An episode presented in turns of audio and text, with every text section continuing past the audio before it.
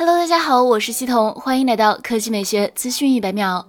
有博主带来了一些新的消息，称看了一下接下来国内新机的长焦方案，五倍潜望超长焦新机还是有几个的。但目前来看，两场十一纳克高像素五倍长焦成像是相对更好的，也有自己操刀的新技术、新东西。而这其中的十一就是小米最新顶配旗舰小米十二 Ultra 的代号。按照此前传闻，该机将会在三月份左右正式登场。其实此前曝光的渲染图中，该机背部拥有方形的开孔，就已经证明其搭载了潜望式镜头。值得注意的是，除了潜望式镜头之外，该机的后摄部分可能还会有其他意想不到的亮点，因为渲染图上该机的后摄模组非常夸张。不仅开孔非常多，占地面积还异常的大，铺满了整个背部的上半部分。来看第二条新闻，宁德时代将于一月十八日十五点三十分举办发布会，推出换电品牌 EVOGO。宁德时代换电将面向全部车企，而在此前，宁德时代就已经在换电市场动作频频。宁德时代与贵州省政府签署合作建设换电网络协议，根据协议，双方将在新能源汽车换电网络设施建设、促进新能源汽车换电网络能力提升、推动新能源产业高质量发展等方面深入合作，共同构建贵州新能源市场和产业双高。高地。